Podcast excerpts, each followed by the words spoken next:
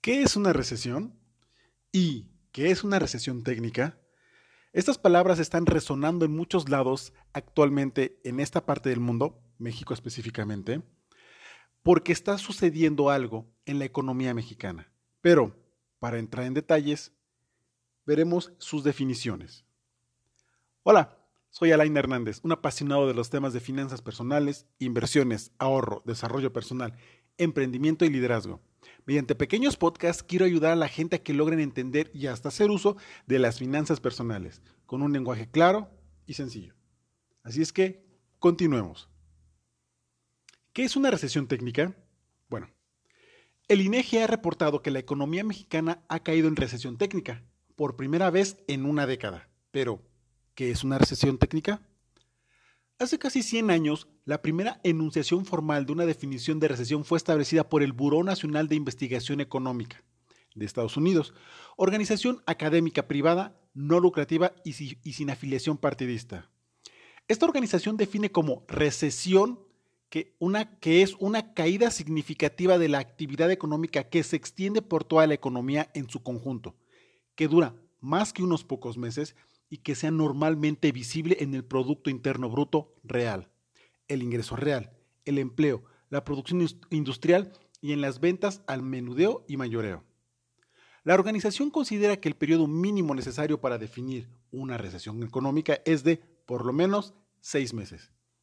En un artículo en el periódico New York Times de 1975, el economista estadístico Julius Schinkin sugirió varias, varias normas para definir una recesión, siendo la primera regla la de los dos trimestres consecutivos en el Producto Interno Bruto. Actualmente, el INEGI ha informado que corrigió a la baja la serie de datos del Producto Interno Bruto en los últimos trimestres, lo que reveló que la economía mexicana se contrajo 0.1% en el segundo como en el primer trimestre de 2019 al igual que en el cuarto periodo, de 2018. Se trata de no solo dos trimestres consecutivos a la baja, sino de tres periodos seguidos.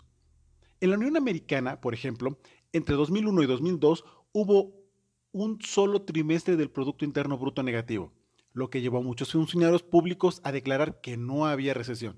Sin embargo, en julio de 2002 hubo una, una revisión a los datos y resultó que hubo tres trimestres consecutivos a la baja.